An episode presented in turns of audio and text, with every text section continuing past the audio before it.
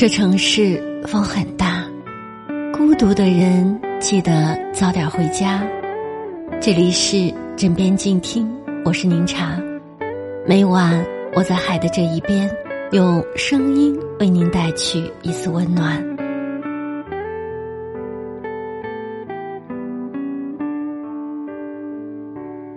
如果你之前被杨幂说的一句话刷屏。他说：“极度的坦诚其实就是无坚不摧，并不是说要对别人掏心掏肺，而是你要学会对自己坦诚，与自己和解。人在最痛苦的时候，往往不是外界的刺激，而是不断的自我内耗。内心弱小者容易被吞噬，内心强大者才能够所向披靡。